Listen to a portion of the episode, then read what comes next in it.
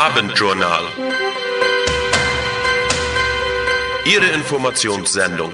Live aus dem Studio von Radio ZB30 in Philadelphia.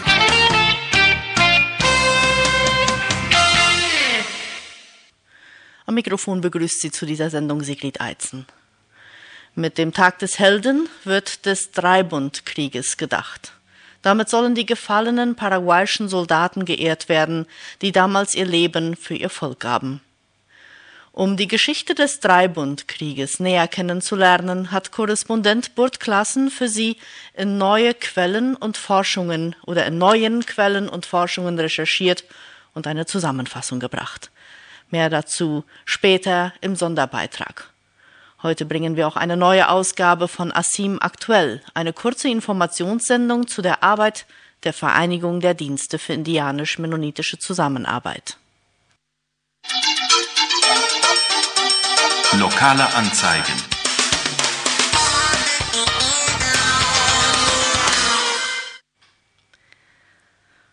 Lokale Anzeigen liegen uns heute keine vor, somit gehen wir direkt zum Wetter über.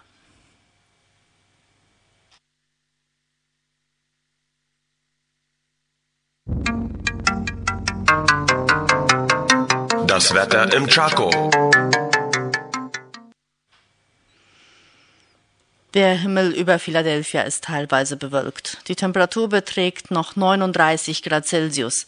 Die Höchsttemperatur lag heute bei 40 Grad und die Tiefstemperatur bei 26 Grad Celsius.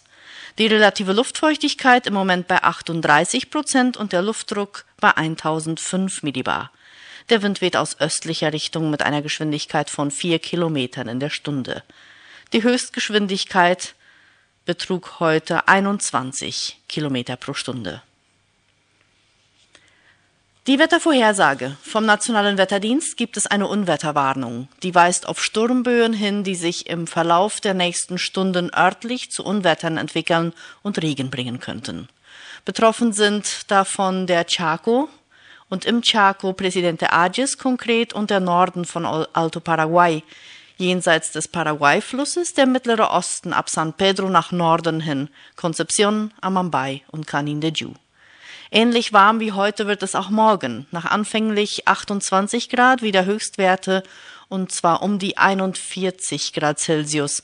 Bei Nordwind kann es auch am Samstag hier und da noch zu Regenschauern kommen.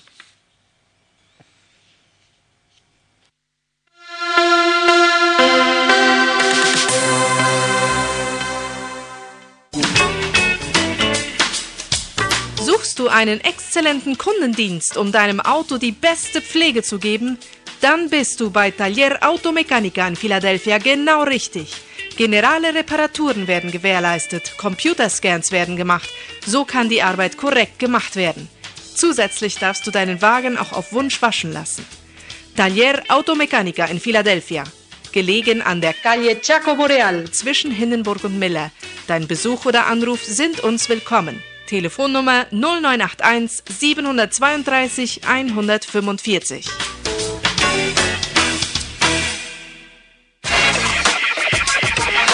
Wenn du dich mit deinem Wagen auf eine Reise vorbereitest und gute Reifen brauchst, die sicher und langlebig sind, eine gute Leistung bringen, dann kaufst du Kumo Tire. Kumo Tire, der Reifen, auf den du dich verlassen kannst. Kumo Tire wird auf dem Landesmarkt von Chacomer vertrieben.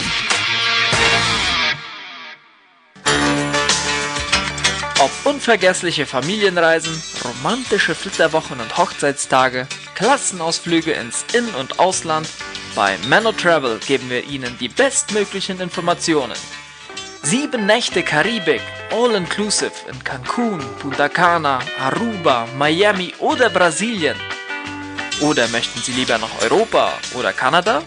Alles ist möglich. Wir koordinieren auch, wenn Sie in einer Gruppe nach Kanada reisen möchten. Weiter helfen wir mit Visa und anderen Dokumenten bei der Reiseplanung und suchen günstige Preise raus. Bei Menno Travel sprechen alle Deutsch. Telefon 0981 104 948.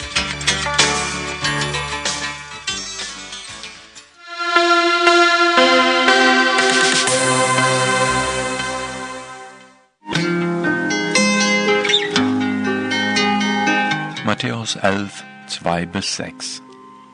Da aber Johannes im Gefängnis von den Werken Christi hörte, sandte er seine Jünger und ließ ihn fragen, Bist du, der da kommen soll, oder sollen wir auf einen anderen warten? Jesus antwortete und sprach zu ihnen, Geht hin und sagt Johannes wieder, was ihr hört und seht. Blinde sehen und Lahme gehen, Aussätzige werden rein und Taube hören, Tote stehen auf und Armen wird das Evangelium gepredigt. Und selig ist, wer sich nicht an mir ärgert. Das Wort aus der Bibel auf Radio ZB30. Im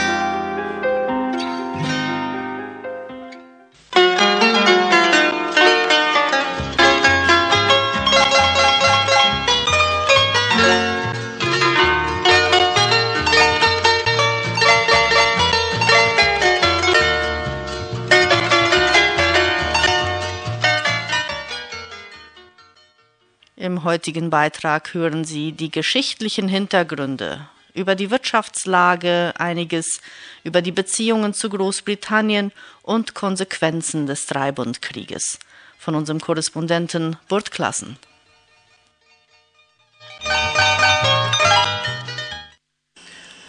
Am 1. März wird üblicherweise der Tag der Helden, Dia de los Héroes, in Paraguay begangen.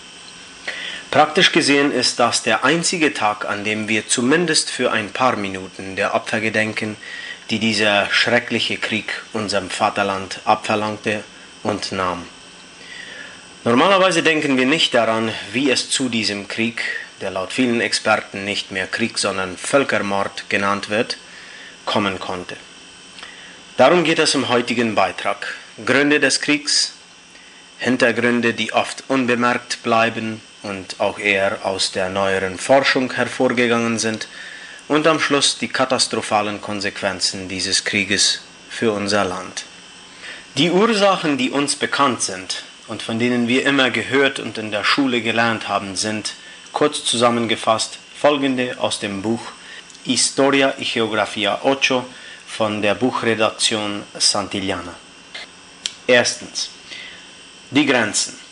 Mit Argentinien konzentrierte sich der Streit auf zwei Gebietsabschnitte. Zum einen auf das Missionsgebiet zwischen den Flüssen Paraná und Uruguay, die andere rechts des Paraguay-Flusses in der Chaco-Region.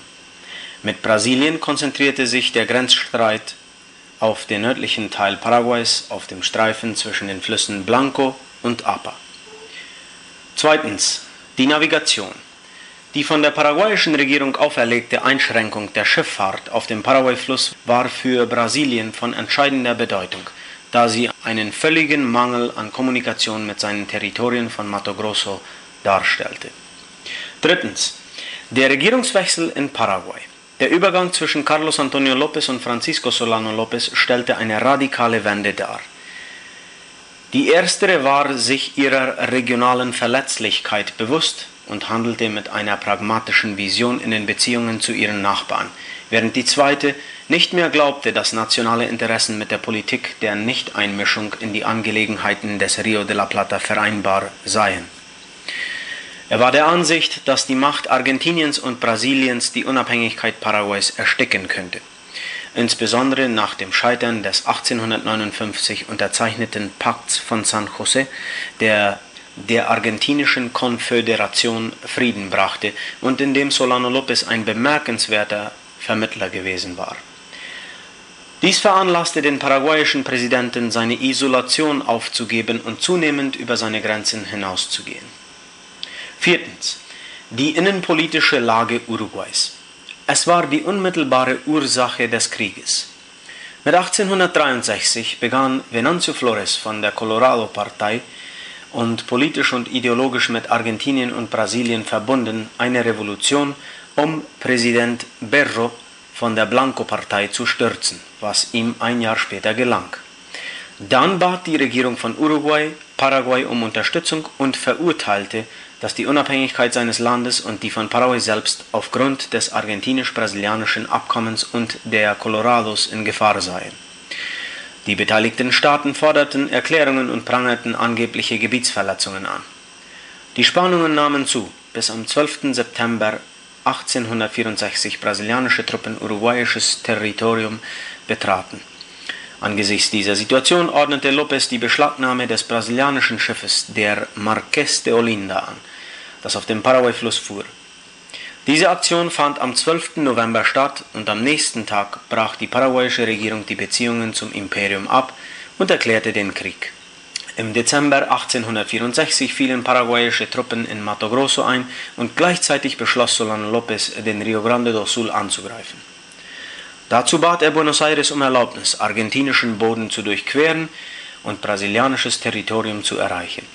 Präsident Bartolomé Mitre berief sich jedoch auf die Neutralität des Landes und verweigerte den paraguayischen Truppen die Durchreisegenehmigung. Dies motivierte den paraguayischen Kongress, Argentinien auch den Krieg zu erklären. In einer Rede, die Landespräsident Santiago Peña am 25. Oktober 2023 in den Vereinigten Staaten der Heritage Foundation präsentierte und die via Livestream in YouTube auf dem offiziellen Kanal dieser Organisation ausgestrahlt wurde, ließ er unter anderem folgende Aussage fallen, die ich sinngemäß übersetzt habe. Im Jahr 1850 war Paraguay die fortschrittlichste Wirtschaft in Lateinamerika. Der Fortschritt war da dank der Arbeit ihrer Leute. Die Landsleute waren die treibende Kraft Paraguays. Wir haben damals in Humankapital, also Personalentwicklung, investiert. Der Analphabetismus wurde ausgerottet. Unsere Landsmänner wurden ins Ausland entsandt, um sich auszubilden, und man brachte Fachkräfte in Paraguay rein, um unsere Leute auszubilden. Und diese Situation, dieser Entwicklungsprozess war auch einer der Gründe des Konflikts. Im Jahr 1864 unterschrieben die Länder Argentinien, Uruguay und Brasilien einen Geheimvertrag, um Paraguay von der Erdoberfläche wegzuradieren. Sie drangen in Paraguay ein, verfehlten jedoch ihr Ziel, aber sie haben Paraguay einen enormen wirtschaftlichen Schaden zugefügt. Während dem Sechsjährigen Krieg nahmen sie 60 Prozent unseres Territoriums und töteten quasi 90 Prozent unserer Bevölkerung. Es war ein wahrhaftiger Holocaust. Der ganze Fortschritt Paraguays wurde damit gebremst. Über die nächsten Jahrzehnte und in den nächsten 150 Jahren hat Paraguay sich in diesem langsamen Prozess der Erholung befunden. Soweit der Ausschnitt aus seiner Rede. Was meinte Präsident Peña, als er sagte, dass der Entwicklungsprozess und die Tatsache, dass Paraguay eines der entwickelten Länder Lateinamerikas war, auch ein Grund des Krieges war? Diesen Hintergrund und zu guter Letzt Grund, der auch den Krieg schürte, wollen wir anschließend weiter beleuchten. Dazu müssen wir die Innen- und Außenpolitik Paraguays zu dem Zeitpunkt einmal analysieren. Carlos Antonio López, der wie sein Vorgänger die Summe der öffentlichen Macht genoss, aber anders als dieser diktierte er eine modernisierende Wirtschaftspolitik, die von merkantilistischen Konzepten geleitet wurde, den jahrzehntelangen Isolationismus durchbrach und die Entwicklung Paraguays förderte. Die Grenzen zu seinen Nachbarn wurden wieder geöffnet und die internationalen Beziehungen entwickelten sich rasch. Paraguay exportierte seine besonderen Produkte, wie den Guarani-Tabak und Yerba Mate, nach Argentinien und Uruguay und wertvolles Holz, das nach Europa gelangte. Der paraguayische Staat errichtete eine Eisenbahnlinie in Asunción ein Arsenal und Werften, von wo aus zwischen 1856 und 1870 sieben Dampfschiffe vom Stapel liefen. In der Stadt Uvucuí errichtete man die erste Eisengießerei in Südamerika. Im Jahr 1864 weihte der Staat einen der ersten Telegraphen in der Region ein. Der Brite Richard Burns Burton lobte das paraguayische Bildungssystem mit den Worten es stand in enormem Gegensatz zum britischen, da für alle paraguayischen Jugendliche eine kostenlose Schulpflicht bestand. Ganz anders als das, was den fast zwei Millionen jungen Briten widerfuhr, die keinen Zugang zu Schulen oder Hochschulen hatten. Zitat Ende. Soweit die Fakten des Entwicklungsstands Paraguays vor dem Krieg. Der Revisionismus hat da aber noch andere Resultate gefunden. Was ist der Revisionismus? Der Revisionismus ist laut Wikipedia für Versuche, eine als allgemein anerkannt geltende historische, politische oder wissenschaftliche Erkenntnis und Position, also einen Konsens, nochmal zu überprüfen, in Frage zu stellen, neu zu bewerten oder umzudeuten, der für Befürworter wie auch Gegner eines solchen Konsens benutzt wird. Eine der Linien davon, der Revisionisten in Argentinien und Paraguay vertreten, schreibt ihm Errungenschaften zu, die andere Autoren in Frage stellen. Beispielsweise heißt es in der vom Historiker Felipe Pigna erstellten argentinischen Dokumentarfernsehserie Algo habrán hecho por la historia argentina, dass die paraguayische Eisenbahnlinie die erste in Südamerika war, ebenso wie ihr Telegraph, und dass die Ypora, der erste Dampfer, der in den Werften von Asunción hergestellt wurde, der erste auf dem Kontinent gebaute Dampfer mit Stahlrumpf gewesen sein soll. In der Dokumentation heißt es auch, dass Paraguay ein Land ohne Arbeitslosigkeit und Auslandsschulden sei, dass die Bildung mit 25.000 Kindern in den Schulen obligatorisch und kostenlos sei und dass die Textil-, Stahl-, Papier-, Tinten-, Porzellan-, Schießpulver- und Bauindustrie ihren Anfang genommen habe, begünstigt durch die umgesetzte protektionistische Politik.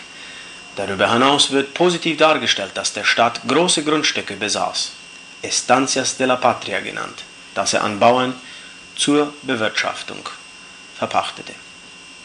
Diese Kontroverse ist die Quelle von Meinungsverschiedenheiten über einige Kriegsursachen.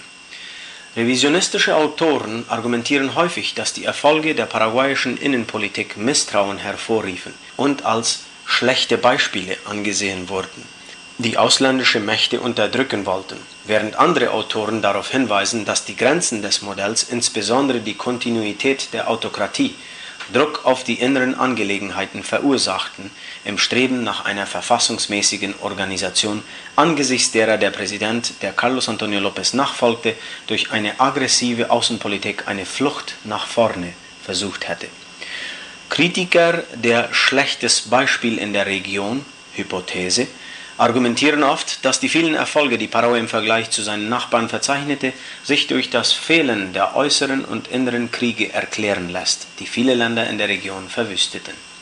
Der klassische paraguayische Nationalismus in den Werken verschiedener Autoren, vertreten durch Juan E. Oleari und Manuel Dominguez, präsentiert eine ruhigere Version der Sache. Ihren Studien zufolge weisen sie darauf hin, dass das paraguayische Volk seinen Führern freiwillig folgte, sich nicht als tyrannisiert betrachtete und dass die wirtschaftliche Entwicklung des Landes, was mit der argentinischen revisionistischen Version übereinstimmt, durch den Export bestimmter hochpreisiger Naturprodukte unterstützt wurde in Europa, wie Yerba Mate oder Holz, obwohl es in Bezug auf technologische Fortschritte gegenüber Nationen aus anderen Breitengraden nichts zu beneiden hatte, zeichnete es sich eher durch die Autarkie und Selbstversorgung mit Nahrungsmitteln und Rohstoffen aus, die die paraguayische Wirtschaft charakterisierten und differenzierten es vom Rest des Kontinents. Soweit einmal die Ansichten der wirtschaftlichen Position Paraguays in der Region vom Revisionismus. Das Buch El Genocidio Americano vom brasilianischen Autor Julio José Chiavenato kann Interessenten eine große Hilfe sein, bei revisionistischem Forschen. Nun bleibt noch die Frage, inwiefern war die britische Diplomatie mit Schuld am Krieg oder wie groß war Großbritanniens Einfluss denn wirklich in diesem geopolitischen Konflikt?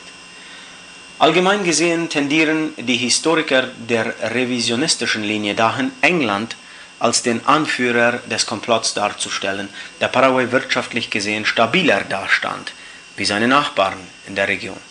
Wie schon einmal erwähnt, Carlos Antonio López regierte Paraguay 20 Jahre lang bis zu seinem Tod im Jahr 1862. Während seiner Regierung kam es zu einer Öffnung der Wirtschaft, die die Einstellung von mehr als 200 britischen Technikern und den Erwerb britischer Maschinen beinhaltete. Einige der Ingenieure, die Spuren in Paraguay hinterließen, waren unter anderem der Chefingenieur der ganzen Eisenbahnangelegenheiten John William Whitehead dann der Organisator der paraguayischen Marine, Ingenieur George Francis Maurice und Alonso Taylor, der die Eisenbahnstation San Francisco im britischen Stil aufbaute. In seinem Artikel Staat und Industrialisierung, zwei Hypothesen und die Beweise für Paraguay 1852 bis 1870 zeigte der Historiker Mario Pastore auf, dass die Wirtschaftspolitik der Regierung Lopez auf den Ausbau der Agrarexportkapazitäten abzielte. Dies ermöglichte die Entwicklung einer beginnenden Kriegsindustrie und Verbesserungen der Transport- und Kommunikationswege. Eine Eisengießerei, ein Arsenal, eine Werft, Befestigungsanlagen, Hafenausbauten, der Telegraph und die Eisenbahn waren bemerkenswerte Projekte. Lopez unternahm einen frustrierten Versuch, auf externe Kredite zurückzugreifen, behauptet er unter anderem. Im Jahr 1862 trat Francisco Solano López sein Amt an. Einige revisionistische Historiker behaupteten, der Krieg sei geführt worden, um Paraguay zu zwingen, Baumwolle an Großbritannien zu liefern. Aber es war López selbst, der versuchte, den Baumwollanbau zu steigern, um die britische Nachfrage zu befriedigen, was durch den nordamerikanischen Bürgerkrieg seinen Hauptlieferanten erschwert wurde. Ein Jahr vor Kriegsbeginn wurde ein kleiner Teil der paraguayischen Baumwollproduktion mit gutem Erfolg nach England verschifft. Der Dreibundkrieg begann, als der Bürgerkrieg in den Vereinigten Staaten bereits beendet war und Großbritannien bereits Alternativen gefunden hatte, die seinen Bedarf besser befriedigen konnten, beispielsweise in Ägypten. Das paraguayische Wirtschaftswachstumsmodell stand nicht im Widerspruch zu den Handelsinteressen der europäischen Mächte. Paraguay hatte seine Rolle als Rohstoffproduzent perfekt erfüllt. Laut Josefina Pla machten britische Erzeugnisse etwa 75 Prozent der Importe aus. Was die diplomatischen Beziehungen zwischen Paraguay und Großbritannien angeht, finden wir folgende Informationen. Der paraguayische bevollmächtigte Minister Cándido Barreiro erklärte zu Beginn des Krieges, dass der Freihandel die gemeinsame Politik Paraguays und Großbritanniens sei. Die meisten britischen Vertreter hatten keine positive Meinung über die Familie Lopez, die sie als autoritäre Herrscher betrachteten. Paraguay hatte einen Streit über die Interessen eines britischen Kaufmanns beigelegt, aber Großbritannien hatte beschlossen, den Status seiner diplomatischen Beziehungen herabzusetzen, indem es keinen weiteren Konsul in Asunción ernannte und seine diplomatischen Beziehungen über seinen Gesandten in Buenos Aires aufbaute. Der britische Vertreter in Buenos Aires, Edward Thornton, stand der Lopez-Regierung sehr kritisch gegenüber und gilt als der große Auslöser des Konflikts nach dem Abkommen von Puntas del Rosario von 1863. Die Wahrheit ist, dass ohne nachfolgende Ereignisse wie die brasilianische Invasion und ohne die Beschlagnahmung des Schiffes Marqués de Olinda durch Paraguay wäre dieses Abkommen nur ein weiterer Friedensvertrag von mehreren gewesen, die im Laufe des Jahrhunderts in der Region geschlossen wurden. Ein weiterer sogenannter Beweis, der angeführt wird, ist der von Thornton selbst, der in seinen Memoiren schreibt, dass Puntas del Rosario der Vorläufer des Dreibunds gewesen sei, was eine teleologische Erklärung darstellt und an sich nicht viel weiter beweist. Die britische Krone zwang Lopez auch nicht, das brasilianische Schiff zu übernehmen. Konnte Thornton Bartolomé Mitre von der Zweckmäßigkeit der Allianz überzeugen? Selbst wenn dies geschehen wäre, bedeutet das nicht, dass der Krieg von Großbritannien geführt wurde. Das heißt, die Beweggründe der lokalen Akteure zu unterschätzen und zu ignorieren und stattdessen die Macht und Meinung eines Diplomaten zu unterschätzen. Thorntons Management der brasilianischen Blockade des Paraguay-Flusses war null und nichtig und schadete daher den paraguayischen Interessen.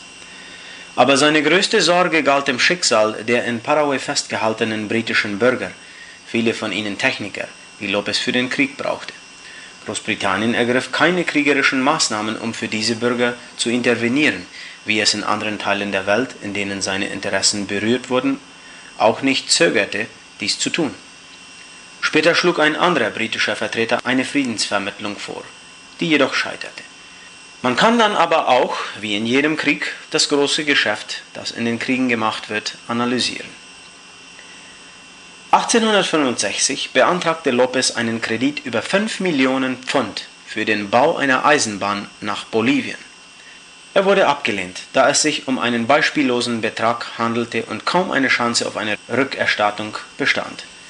Die Kredite, die Argentinien und Brasilien vor und nach dem Krieg mit Großbritannien aufgenommen haben, waren ähnlich oder sogar höher als die während des Krieges aufgenommenen.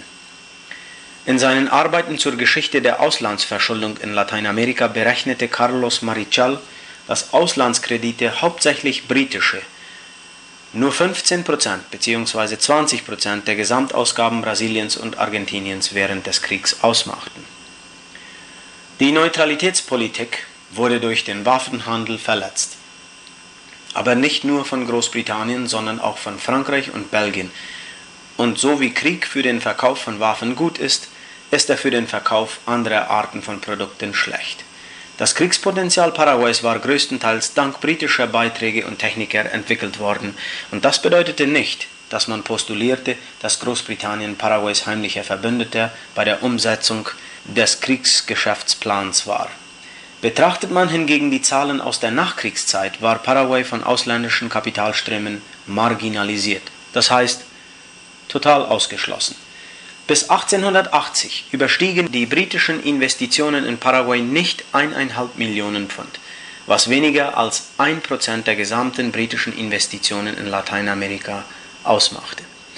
In seinem jüngsten Buch über die Geschichte der Beziehungen zwischen Großbritannien und Paraguay argumentierte Erib Caballero Campos, dass die Phase der engsten Verbindungen zwischen den beiden vor und nicht nach dem Krieg lag. Großbritannien hatte in der Region wie im Rest der Welt Einfluss, seine Rolle war in diesem Konflikt jedoch nicht entscheidend. Es allein erklärt nicht den Beginn des Krieges oder seine Entwicklung. Wenn wir von Großbritannien sprechen, können wir auch nicht von einem monolithischen Gebilde ausgehen, sondern der Staat und private Machtgruppen wie Banken, Presse und Kaufleute und sogar die Diplomaten selbst, die im Prinzip eine öffentliche Funktion erfüllten, handelten auf vielfältige Weise, nicht immer koordiniert und oft widersprüchlich. Die Behauptung, dass Großbritannien den Krieg des Dreibunds nicht geführt hat, bedeutet nicht, die Alliierten zu unterstützen oder die zerstörerischen Auswirkungen des Krieges auf die paraguayische Wirtschaft und Gesellschaft zu ignorieren. Der Dreibundkrieg hatte seinen Ursprung im Streit um die Konsolidierung der Nationalstaaten der Region. Es war nicht der einzige Konflikt, der in der Geschichte aus Territorialkonflikten, Zugangswegen und Ressourcen entstand. Im Gegenteil, sie sind relativ häufige Ursachen. Die Wirkung des totalen Krieges auf Paraguay war jedoch außergewöhnlich. Kriege können länger dauern als erwartet. Epidemien vervielfachen die Zahl der Todesfälle. Die Hartnäckigkeit der Herrscher hilft auch nicht. Die Version, dass Großbritannien den Krieg auslöste, genießt in Argentinien große Beliebtheit wahrscheinlich noch mehr wie im besiegten Land Paraguay. Obwohl darin moralische Überlegenheit proklamiert wird, handelt es sich um eine Version, die nur von einem Sündenbock ausgeht und nicht davon, dass der Krieg Teil der Geschichte des Landes war. Der Dreibundvertrag war geheim. Darin wurde festgelegt, dass der Krieg erst nach dem Sturz der Lopez-Regierung enden würde. Und es wurden die Bedingungen für die Aufteilung des paraguayischen Territoriums unter den Alliierten festgelegt. Es war die britische Diplomatie, die 1866 beschloss, es in der europäischen Presse zu veröffentlichen und einen Skandal gegen die Haltung der Alliierten verursachte. Obwohl einige Autoren diese Aktion als Manipulation interpretieren wollten, ist die Wahrheit, dass die Veröffentlichung den alliierten Konflikt sehr unpopulär gemacht hat. Argentinische Gegner feierten diese Aktion der britischen Diplomatie. Wenn Persönlichkeiten wie Alverdi, oder der Anführer Felipe Varela von einer Konfrontation mit dem Imperium sprachen, meinten sie nicht die Briten, sondern Brasilien. Laut dem paraguayischen Historiker Ricardo Caballero Aquino, der Werke darüber schrieb, haben alle südamerikanischen Länder Paraguays ab diesem Moment sofort unterstützt. Den Südamerikanern, die ihre Stimme der Unterstützung Raum machten zu Ehren, wurden viele Straßen Asuncions benannt. Juan Bautista Alverdi, Olegario Andrade, Eusebio Lillo, Toribio Pacheco und so weiter. Auch wurden wir von den USA und Ländern Europas unterstützt. Die Nationalität der Historiker ist kein entscheidender Faktor für die Analyse, aber falls sie für den Hörer relevant ist, stammen die meisten der in dieser Anmerkung zitierten Autoren aus Paraguay. Diese Auszüge der Diplomatie Großbritanniens im Krieg entstammen der Recherche der Autoren Maria Victoria Barata, Diario Perfil vom 29. Februar 2019. Dann bleibt nur noch ein Punkt, der Fragen aufwirft. Deutschland, ihre Wirtschaft, wurde, wie uns bekannt ist, nach dem Zweiten Weltkrieg anhand des Marshallplans von den USA angekurbelt. Wie wurde Paraguays Wirtschaft nach dem Krieg angekurbelt? Darüber gebe ich euch eine kurze Zusammenfassung. Ein Jahr nach dem Ende des Konflikts musste die paraguayische Regierung ihren ersten Kredit bei britischen Banken aufnehmen und nahm 1,44 Millionen Pfund auf, von denen jedoch nur 200.000 Pfund das Land erreichten. Die anfängliche Summe wurde auf eine Million Pfund reduziert als Gegenleistung für die Lieferung von 3000 Quadratkilometern öffentlichem Land an die Banken. Die alliierten Länder verlangten von Paraguay eine hohe Kriegsentschädigung.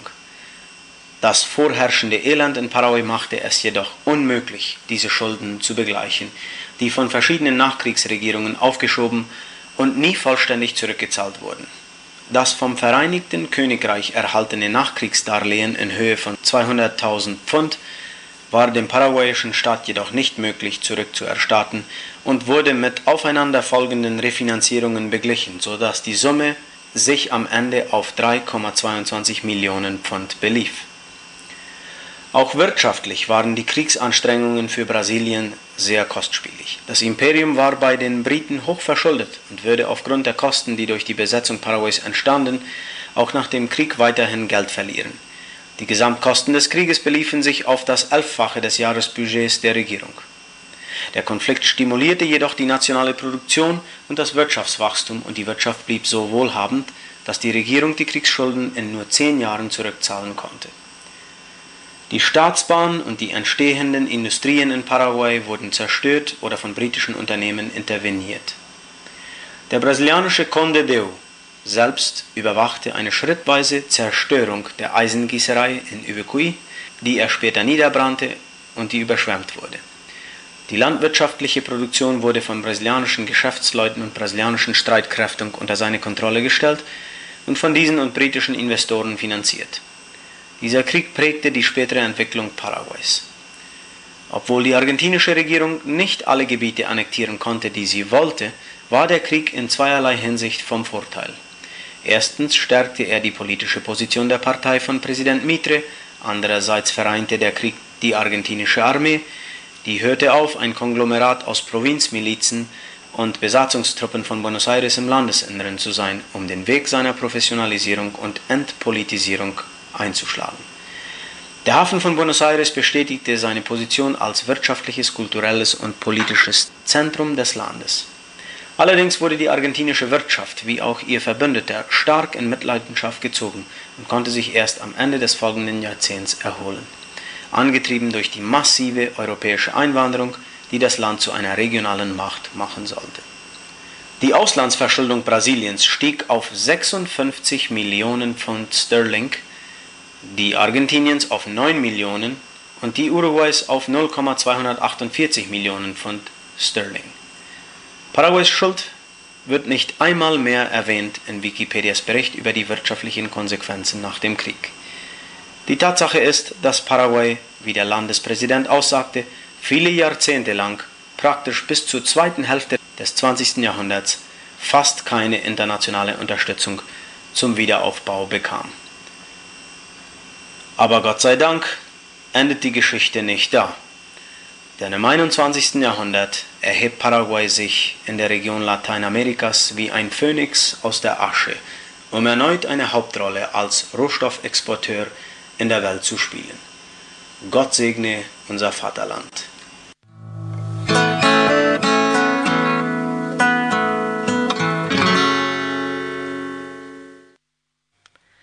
Korrespondent Burt Klassen brachte einen Einblick in die neueren Forschungen der Historiker zum Thema Dreibundkrieg, die den heutigen Feiertag erklären.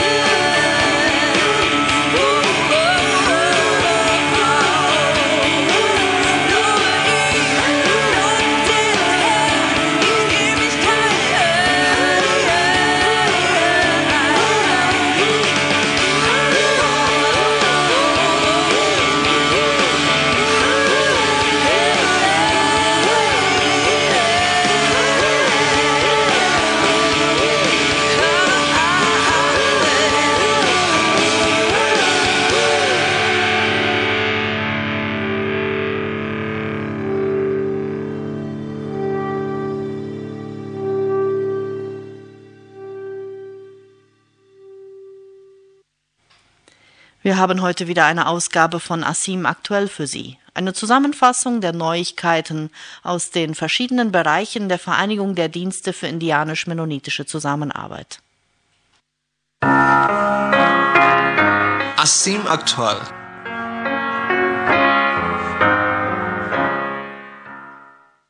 Herzlich willkommen, liebe Hörer, zu einer Ausgabe der neuen Sendung Asim aktuell. Ich bin Jenny de Braun aus der Kommunikationsabteilung der Asim. In den folgenden Minuten will ich Ihnen aus der Arbeit der Asim berichten, damit Sie über die Aktivitäten des vergangenen Monats und den neuesten Entwicklungen unserer Organisation Bescheid wissen.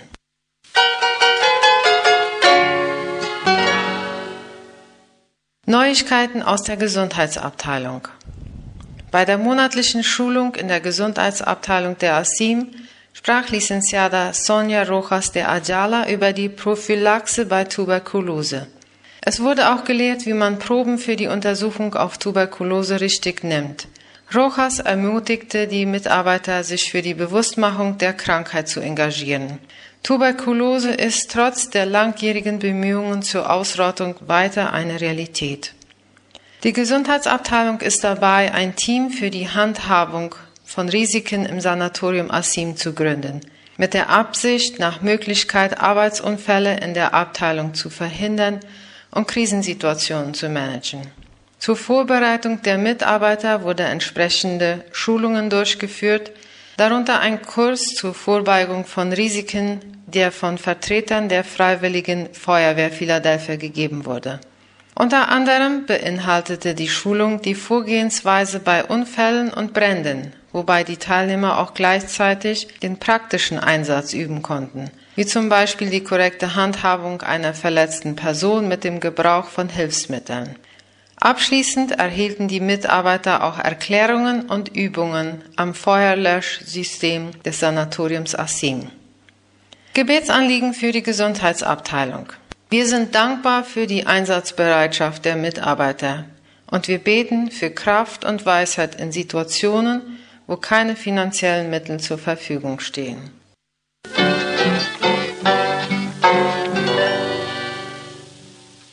Neuigkeiten aus dem Verwaltungsbereich. Am 21. Februar fand die jährliche Vollversammlung der Mutualen Krankenkasse AMH statt, die von der Technischen Verwaltung UTA organisiert wurde. Von den 60 Geladenen waren 45 Personen erschienen. Der Zweck der Versammlung war die Rechenschaftsablegung des Jahres 2023 und die Vorstellung des Budgets für 2024. Es gab eine breite Beteiligung bei den Abstimmungen und Wahlen. Während des Treffens hatten die Vertreter die Möglichkeit, Fragen und Anliegen zu äußern, die vom Geschäftsführer Ruben Hiebert klar beantwortet wurden. Hiebert erwähnte unter anderem, dass Arbeitgeber schon bald ihre Versicherten online einschreiben können. Es werden dazu später noch weitere Informationen publiziert werden. Gebetsimpuls. Wir beten für die Gesundheitssituation in einigen Siedlungen, vor allem Campo Alegre und Casuarina. Schwere Krankheiten sind auch finanziell eine große Herausforderung für die AMH-Kassen dieser Siedlungen.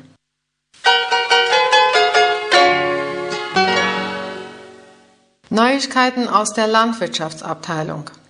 Am 8. Februar trafen sich Wirtschaftsberater und Mitarbeiter der Landwirtschaftsabteilung der ASIM in Nueva Promesa. Elmer Zacharias stellte einige neue Herausforderungen vor, die sich bei der landwirtschaftlichen Arbeit zwischen dem Wirtschaftsberater und dem Verwaltungsrat der Siedlung ergeben. Dabei wurde auf die Vielzahl von staatlichen und nichtstaatlichen Organisationen hingewiesen, die Projekte in die Gemeinschaften bringen wollen. Es besteht die Herausforderung, ein Gleichgewicht zwischen externen Projekten und der traditionellen Bewirtschaftung der Felder zu finden, um die Funktionalität und Gemeinschaftsprofitabilität zu erhalten. Gebetsimpulse. Die Unruhen auf Campo Loro, von denen wir im vorigen Monat in den Asim-Nachrichten um Gebet baten, halten weiter an. Bitte betet mit uns für eine friedliche Lösung, damit ein guter Leiter für die Adjureo-Siedlung das Amt übernehmen kann. Beten wir für gute Beziehungen zwischen der Asim, also den Vertretern der Asim, in den meisten Fällen sind das die Wirtschaftsberater, und den Leitern der Verwaltung der indigenen Siedlungen. Um eine gute Zusammenarbeit haben zu können, braucht es gegenseitiges Vertrauen. Bitte betet auch für die Gesundheit der Wirtschaftsberater.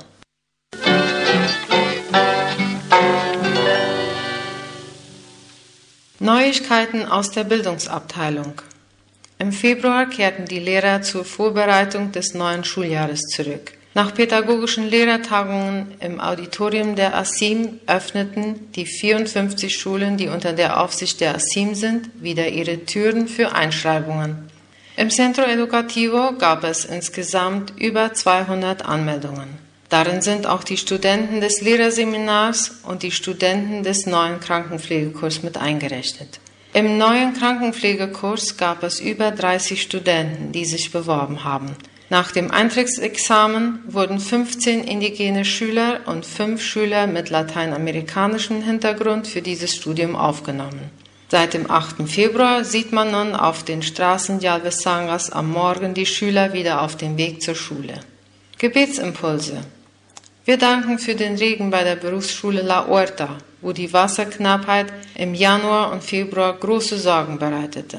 Dankbar sind wir auch, dass sich der neue Schulleiter im Colegio Indígena Yalbesanga, Norton Martens, und der neue Direktor in La Huerta, Hildur Hieber, sehr gut einarbeiten. Ein anderer Grund zum Danken ist das Vertrauen der Eltern in die Bildungsarbeit der ASIM. Bitten wir für die geistliche Arbeit in den Schulen. Viele Schüler kommen mit Ängsten und Belastungen in die Schulen und erleben zum ersten Mal Freiheit, wenn sie sich auf Jesus und sein Wort einlassen. Beten Sie auch mit uns für die Lehrer, die ihre Verantwortung ausleben und von Eltern und Schülern einfordern müssen, in einem Kontext, wo man nicht sehr viel Wert auf Bildung legt.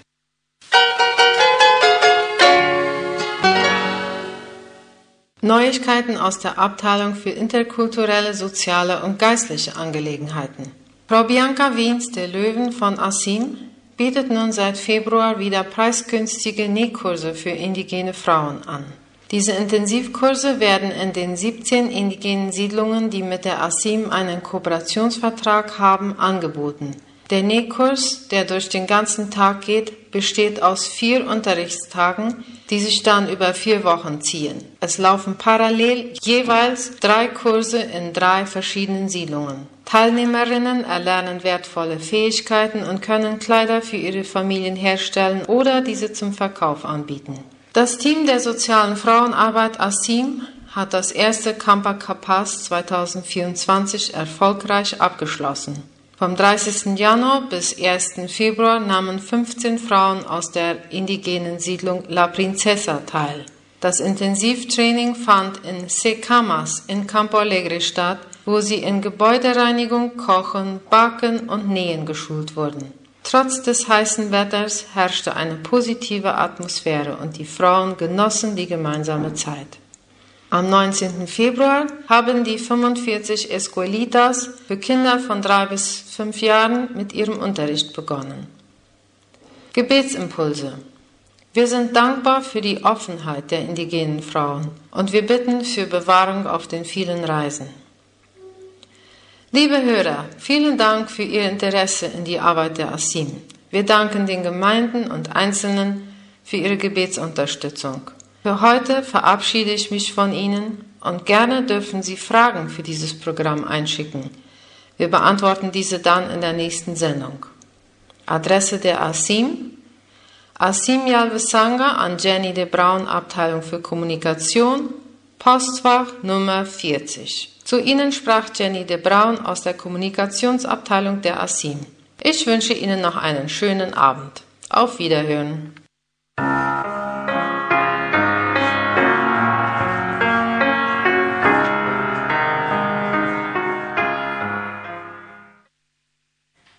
In dem Blog Asim aktuell gab es einen Blick in die Arbeitsbereiche der Vereinigung der Dienste für indianisch-mennonitische Zusammenarbeit.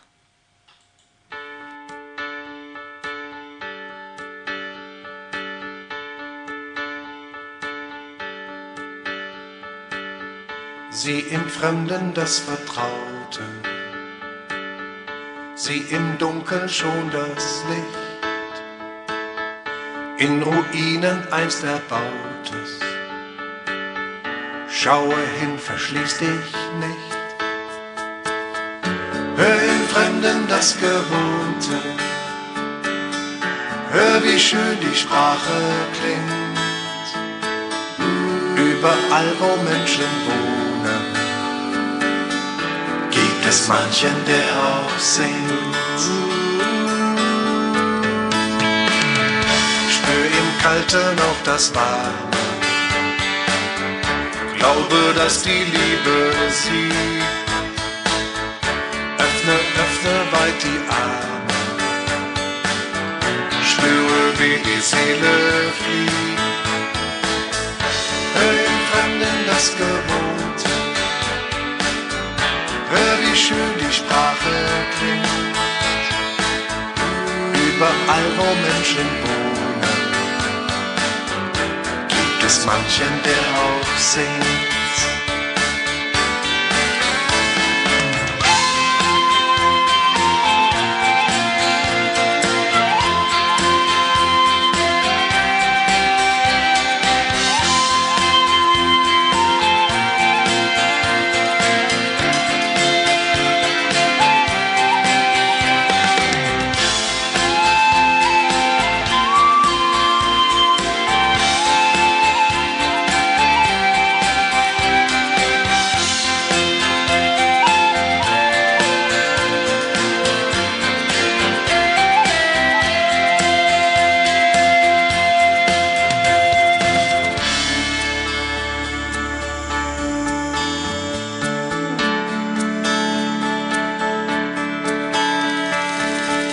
Sieh im Fremden den Bekannten, sieh dich selbst in fremder Haut.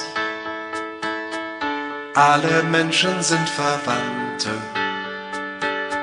sind aus Sternenstaub gebaut. Hör im Fremden das Gewohnte,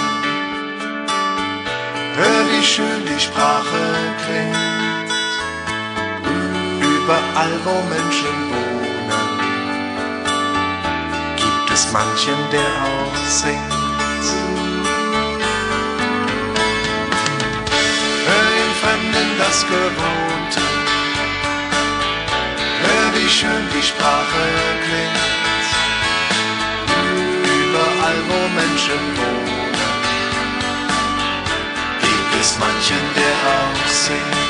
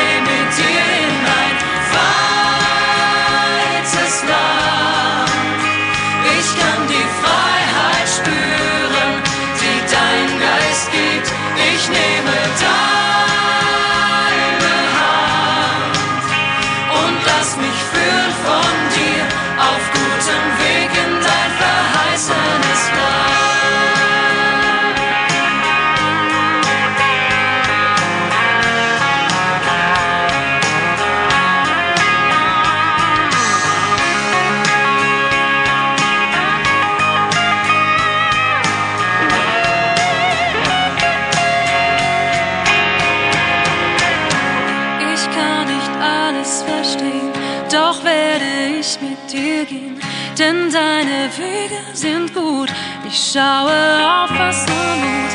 Was kann es Besseres geben, als mit dem König zu leben, der selbst den Tod überwand?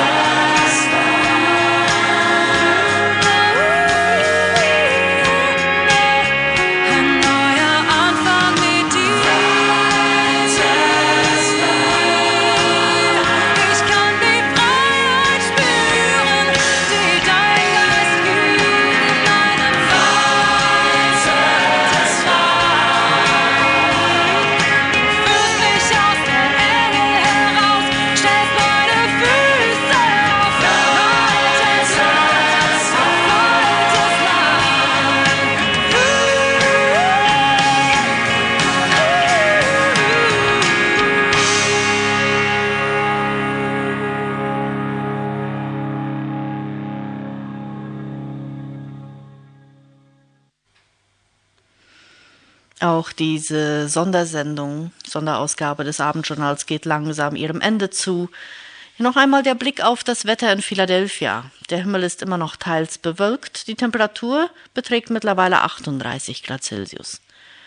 Die Luftfeuchtigkeit liegt bei 43 Prozent und die Wetterstation zeigt 1005 Millibar Luftdruck an. Der Wind weht aus östlicher Richtung mit einer Geschwindigkeit von weniger als einem Kilometer pro Stunde. Der Blick auf deutschsprachige Sendungen, die Sie heute Abend noch hören. Auf Radio ZB30 hören Sie jetzt dann um 19 Uhr die Kindersendung Hast du schon gewusst? Um 19.15 Uhr folgt die Kurzsendung Der Landwirt. Das Thema heute Vorteile einer frühzeitigen Trächtigkeitsdiagnose bei Rindern. Darüber spricht Egon Velasquez von SAP Neuland. Und um 20.27 Uhr haben wir dann die Segensworte am Abend für Sie. Damit geht diese Sendung zu Ende. Es hat mich gefreut, Sie durch die Sendung zu begleiten. Einen schönen Abend und auf Wiederhören.